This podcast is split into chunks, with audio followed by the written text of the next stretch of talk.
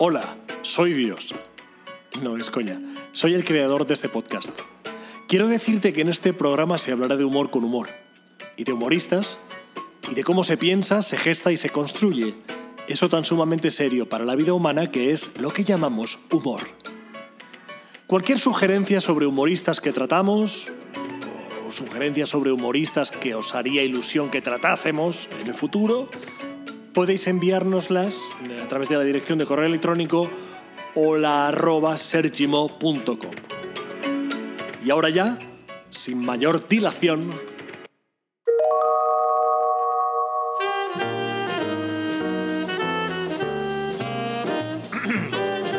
¡Ey, sí! ¡Ey! ¡Un sí! ¡Probando! ¡Ey! ¡Vale! Hola. Gracias por tu cálida bienvenida, de verdad, ¿eh? Eres un oyente maravilloso. Eres un público maravilloso. No esperaba este recibimiento, ¿eh? Uno no termina nunca de acostumbrarse a esto de los aplausos espontáneos imaginarios. Aquí comienza la segunda temporada de Humor, lo demás son tonterías. Como si fuese este un dato importante. En total, es el séptimo capítulo. Escucha. ¿Escuchas? Pues entonces no estás sordo. Esto es But Not For Me, interpretada por John Coltrane. John Coltrane, saxofonista norteamericano que revolucionó el jazz en los años 50 del pasado siglo. Un virtuoso, un genio. ¿Escuchas? ¿Escuchas? Pues bueno, este señor que toca, ¿eh? John Coltrane dijo, cualquiera puede hacer complicado lo simple. Esa frase se me ha quedado en la memoria gracias a una prima mía, se llama Amparo. Ella no sabe quién es Coltrane, ¿eh? ¿Qué digo Coltrane? Ella no tiene muy claro ni lo que es un saxo. ¿Tú sabes lo que es un saxo? Eso que a mí me gusta tanto. Eso es el sexo. Entonces déjate de saxo. Antes del empoderamiento, ella ya estaba empoderada, ¿eh? Empoderadísima. Pues fíjate qué coincidencia, porque sin conocer la frase de Coltrane, ella hizo el mismo razonamiento, solo que lo hizo del revés. Cualquiera puede hacer simple lo complicado. El contexto es distinto. Coltrane lo dijo hablando del jazz y mi prima hablando de una orgía, pero el razonamiento es el mismo, exactamente el mismo. Cualquiera puede hacer simple lo complicado. El humor es complicado, pero lo podemos hacer simple si queremos. A lo mejor es un poco más divertido complicarlo y ver hasta dónde nos lleva. Claro, hablando en estos términos, pues para que puedas disfrutar de esta locución te aconsejo que sigas unos pasos muy simples. Primero, abrir bien las orejas y dirigirlas hasta mi voz, hasta este punto, hasta aquí. Y segundo, pensar un poco. Sé que asusta, ¿eh? sé que asusta porque nos han acostumbrado a que solo tenemos que hacerlo cuando sea imprescindiblemente necesario. Pero voy más allá. Ante todo, relájate. Desconecta de la presión cotidiana. Libérate de perjuicios para tener la mente completamente abierta. Tienes que soltarte, relajar tu mente. Tienes que abrirla. Abre tu mente. Al principio cuesta un poco, ¿eh? Pero luego, cuando te animas y lo consigues, lo disfrutas mucho. Como dijo mi prima Amparo, el día que perdió su virginidad con un equipo de fútbol.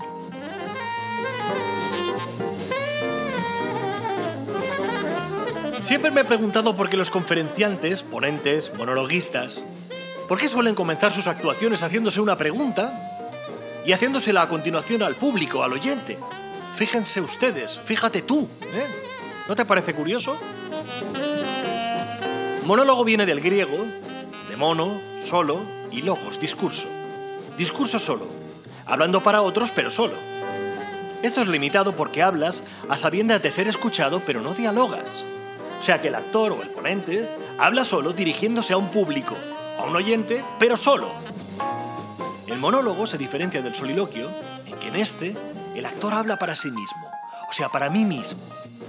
Mira, ahora estoy haciendo un monólogo y ahora un soliloquio. Se nota la diferencia, ¿no? Lo repito. Ahora estoy haciendo un monólogo y ahora un soliloquio. Yo creo que está clarísimo. No. Mira, lo siento. Eh. Te pido disculpas porque te he engañado. Estaba haciendo todo el tiempo un monólogo. Ahora es cuando siempre salta alguien con aquello de ¡Lo sabía! Si es que está el mundo lleno de sabios.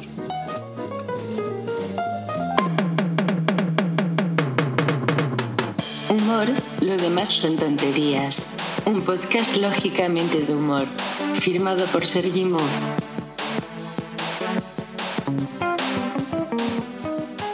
Bueno, pues en este episodio vamos a tratar mm, asuntos diversos que ya irán apareciendo como por arte de Birli Birloque y una figura, vamos, señora, Jaume Peric.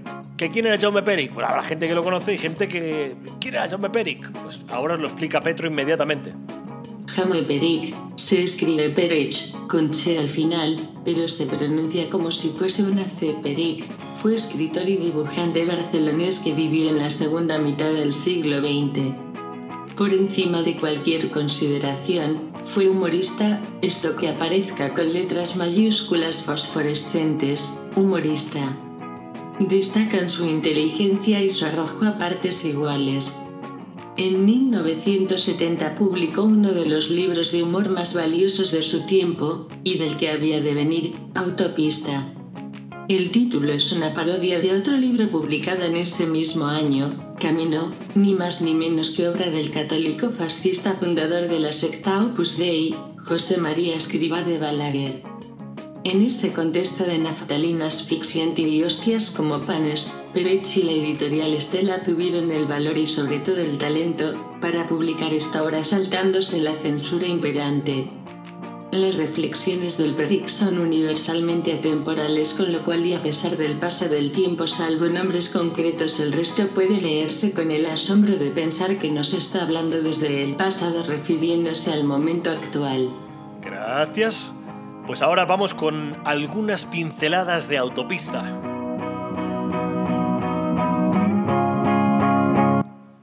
Cuando un bosque se quema, algo suyo se quema, señor conde.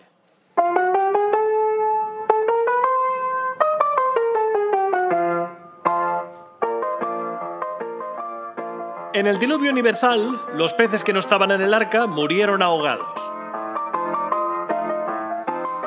Lo malo de los niños es que de pequeños imitan en todo a los mayores y desgraciadamente cuando son mayores continúan haciendo lo mismo. Si la autopsia nos explica de qué ha muerto una persona, debería inventarse la vivopsia, que nos explicara de qué vive mucha gente. El hombre desciende del mono, la mujer en cambio desciende de la mona. Hay mucha gente que habla de oído,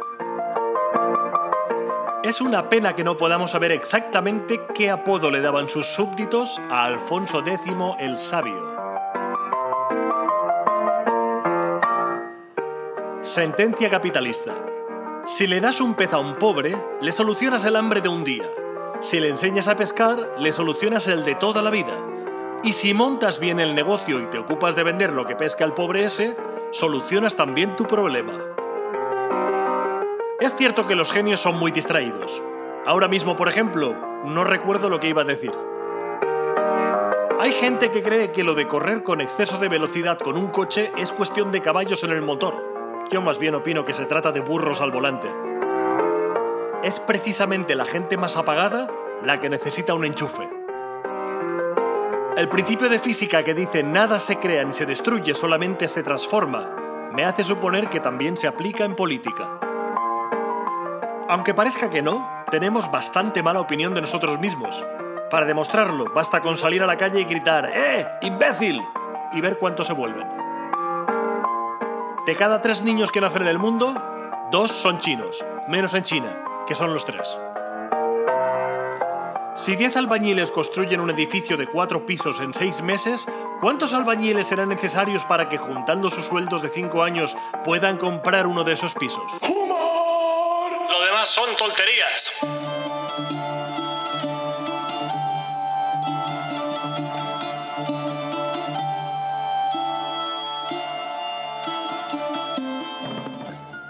Hablando Elvira, su galán Arturo, sintió en el vientre colosal apuro y aguantando, aguantando, lanzó un pedo que apenas si sonó quedo, muy quedo.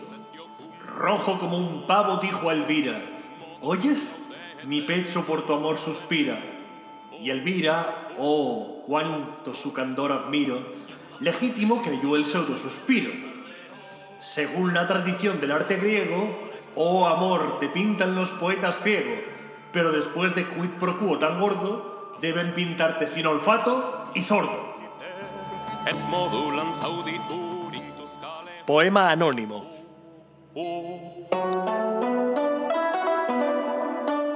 Humor, lo demás son tonterías.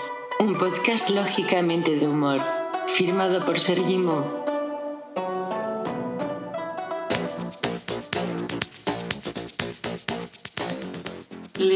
Sigue siendo uno de los grandes referentes de la música universal. Autor de canciones inolvidables como Aleluya de Chris la que está ahora mismo sonando de fondo First to Take Manhattan. Su voz extremadamente grave es el rasgo característico que diferencia el sonido de Cohen del resto.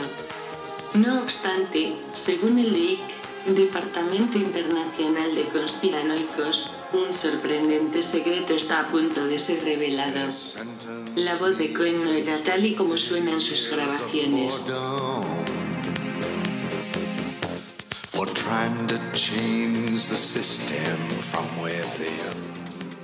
Gracias a un gran trabajo por parte de ingenieros cualificados se ha podido aislar y filtrar.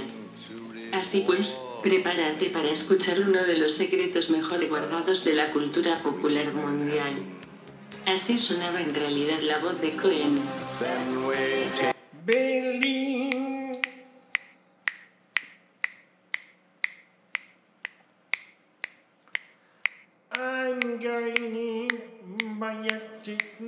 Parecer, la voz de Cohen se filtró y potenció ayudándose de un software innovador que fue testado a lo largo de sus últimos 40 años de carrera.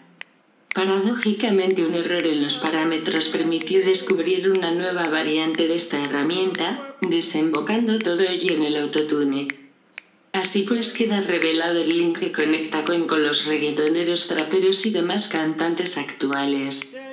Los Babani, C. o Rosalía no serían los mismos de no ser por Leonard Cohen y el enigma de su misteriosa voz, finalmente revelado. De nada por la información, amigos del misterio.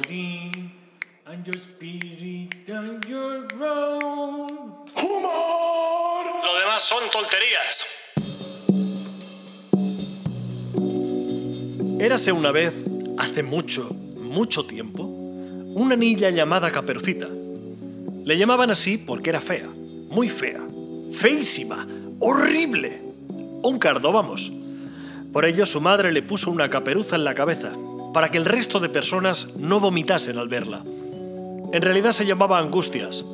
Le pusieron el nombre en honor al médico que asistió a su madre durante el parto y que se desmayó al ver aquello que acababa de sacar de allí dentro. Pero vayamos al grano, nunca mejor dicho. Caperucita andaba a solas por el bosque. Pero ¿cómo puede ser si es peligrosísimo, si está lleno de lobos? Pues por eso, a ver si se la comían y se acababa el sufrimiento. Su madre la untaba con bechamel antes de salir de casa. Mamá, ¿para qué me pones esto siempre que voy a ver a la abuelita? Es por los lobos, cariño, por los lobos. ¿Que se asustan de oler esto? Sí. Pero la venga, ¿qué haces tarde? Ah, y acuérdate de ir por los recodos más oscuros e inhóspitos del bosque, cantando a viva voz y enseñando los perniles de vez en cuando mientras silbas como si llamaras al perrito. ¿Eh? Si era un sin vivir. ¿Qué futuro tenía esa criaturita? ¿Limpiar aseos públicos con la cara? En esta sociedad no caben los engendros, a no ser que sean ricos de cuna. Pero Caperucita era pobre. Provenía de una familia humilde. Su madre estaba en el paro y su padre en paradero desconocido. Pues Caperucita iba de camino al bosque, como cada domingo al anochecer, para ver una película con su abuelita, que tenía Netflix. Y en este tránsito se encontraba cuando de golpe y porrazo un conductor ebrio, saltándose la mediana de la autopista, invadió el carril contrario, teniendo que esquivarlo el tráiler que circulaba a más velocidad de la permitida, porque estaba adelantando a otro tráiler que también circulaba a mayor velocidad de la que debía haber circulado. Y al esquivar un tráiler al coche, no pudo evitar colisionar con el otro tráiler, arrastrando a su vez a tres turismos que iban pegados a estos por aquello de la prisa, los nervios y la velocidad. Total, que palmaron cinco personas, tres quedaron mal heridas, una de ellas tetrapléjica, el borracho resultó con un corte superficial en el dedo índice y una resaca de que te cagas, los camiones explotaron, incendiaron cuantos vehículos habían colisionado con ellos, un desastre. La explosión fue de tal magnitud, de tal magnitud, que la huyó hasta Caperucita y eso que estaba a 12 kilómetros del lugar del siniestro. Pero como el bosque es inhóspito y el sonido, por aquello del eco, provoca malas pasadas, la sensación que tuvo Caperucita no fue de que la explosión venía de la autopista, no, sino de casa de su abuelita, con lo cual un presentimiento negativo asaltó su mente. Me quedo sin ver Netflix y echó a correr hacia la casa para ver qué era lo que había explotado de tal modo, ya que gas no tenía la abuela porque le habían puesto vitrocerámica en la cocina y tenía calefacción central, como no fuera la olla express. Pero cuando estaba en pleno fragor de la carrera, algo la hizo detenerse. De repente, un conejo blanco, ataviado con chaqueta y chaleco, pasó corriendo por delante de sus narices. Se ve que tenía prisa porque corría mientras miraba un reloj de cadena que llevaba en su patita derecha. Caperucita quedó perpleja. ¿Qué hacer? ¿Iba a comprobar qué le había pasado a su abuelita o, seguía al extraño conejo? ¿Qué hago? se preguntó Caperucita. Haz lo que quieras, le respondió Pepito el Grillo. Pepito el Grillo era un amigo imaginario de Caperucita. Como se pasó la infancia sola, porque los niños creían que era un troll y le tiraban piedras, pues la pobre tuvo que imaginarse a alguien con quien jugar. Y se inventó a Pepito el Grillo, que era una copia de un primo suyo, que era Yonki, solo que lo pintó de verde por aquello de la imaginación infantil. Pero, ¿y si a mi abuelita le ha pasado algo malo? Pues si le ha pasado algo malo, ya no puedes hacer nada. En cambio, el conejo está ahí, que se ha parado a mear en aquel árbol, y puedes averiguar por qué lleva reloj, y a dónde va, y dónde le han hecho esa chaquetita y ese chaliquito tan graciosos. Es verdad, gracias Pepito, no sé qué haría sin ti. Pues yo sí, préstame pa' un chute, que estoy con el mono. Oye, oye. Caperucita ya no escuchaba. Había tomado una decisión y empezó a correr tras el conejo, como hacen los galgos o los pervertidos. Hola, conejito, dijo Caperucita al situarse tras el animalito. I'm sorry, I don't speak Spanish. ¿Eh? dijo ella sorprendida. I don't speak Spanish. Ah, ya. Y para esta mierda se quedó sin ver Netflix. Humor, lo demás son tonterías. Un podcast lógicamente de humor, firmado por Sergi Mo. Un caso asombroso de fuerza de voluntad. Ambrose Percival Studebaker es uno de los casos más sorprendentes y ejemplares de lo que puede conseguir un hombre a fuerza de voluntad. Amputado una pierna de resultas de una herida sufrida en Vietnam, Ambrose Percival Studebaker decidió, a pesar de ello, dedicarse a lo que había sido la máxima ilusión de toda su vida, ser corredor de los 100 metros libres. Tras duros meses de entrenamiento, sin desfallecer ante la fatiga ni los fracasos, pudo por fin Ambrose Percival Studebaker inscribirse en una carrera de 100 metros libres. Y por sorprendente que pueda parecer, Ambrose Percival Studebaker quedó el último a 10 minutos, 4 segundos 15 décimas del penúltimo clasificado. Esta historieta, esta historia que acabo de leer, forma parte de Nacional 2, el libro que publicó Peric después de Autopista, y bueno, que sigue la misma línea, ¿no? que luego a lo largo de su trayectoria él pues, pues cultivó, tanto en las ideas, en lo escrito como en lo dibujado. Los dibujos, pues buscad por internet porque vais a encontrar y además lo recordaréis. Formó parte de Hermano Lobo, de la revista que vino después de La Codorniz, luego en la primera época del jueves también. Es famosísima, recordada, su interpretación de la realidad a través de, de Match. Bueno, buscad, porque vale la pena, como digo, porque si no, no estaría en este podcast. Además, hay una reedición de Autopista por parte de Planeta, la editorial crítica, de no hace muchos años, que la podéis encontrar muy fácil y luego pues en las librerías de antiguo pues buscad, bucear y aprended un poquito de lo que fue el Peric. Y ahora para ir terminando aquí van unas cuantas ideas más. Plegaria capitalista. Bienaventurados los mansos, porque ellos me permitirán vivir como en el cielo. Sobre el humor. A menudo la gente se pregunta, ¿para qué sirve el humor? Y la respuesta es bien sencilla. Por el humor se sabe dónde está el fuego.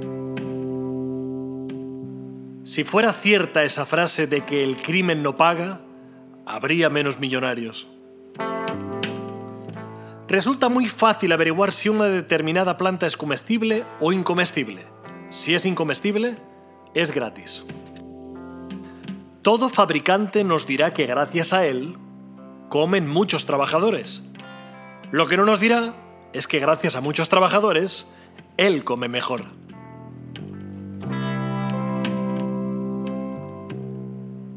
Cuando yo era Boy Scout, me dijeron que cada día debía hacer una buena obra. Solo pude cumplir dicha obligación el primer día. Dejé de ser Boy Scout.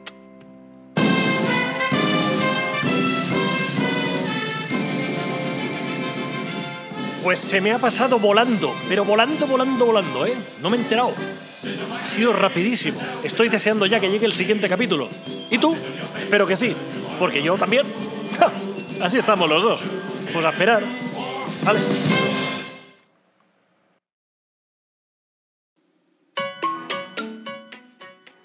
Recuerda que puedes escuchar humor, lo demás son tonterías a través de iVoox, iTunes y Spotify. Recuerda también que estaría muy bien que ahora mismo tuvieses el detalle maravilloso de puntuarnos muy bien en iVoox. No te olvides, por favor. Nuestra integridad mental depende de ello. Y por último, recuerda también que puedes comentarnos allí o en la cuenta de Instagram sergi.mo.humor. Ah, no era lo último. Porque me falta recordarte que también tienes a tu disposición la dirección de correo electrónico hola arroba sergimo.com. Ahora sí que ya está todo. Ya puedo desconectarme hasta el siguiente episodio. Sayonara, baby.